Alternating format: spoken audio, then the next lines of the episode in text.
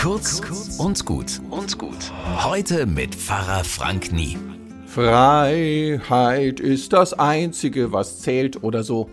Wenn Marius Müller-Westernhagen das singt, dann gehen im Konzert die Feuerzeuge, äh, die Handylampen an. Und ich träume damit und ich sehne mich nach Weite, nach Tagen, in denen mir nicht schon gleich früh beim Aufstehen der Tag die Sporen gibt.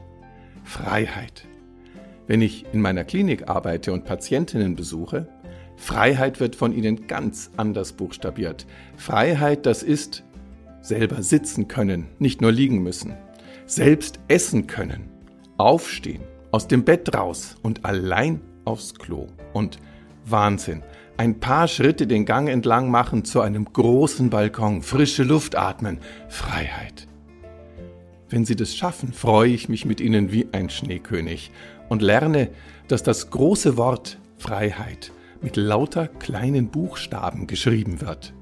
Wie frei sind wir doch, wenn wir heute aufstehen, die Kinder fertig machen und arbeiten gehen. Bis morgen.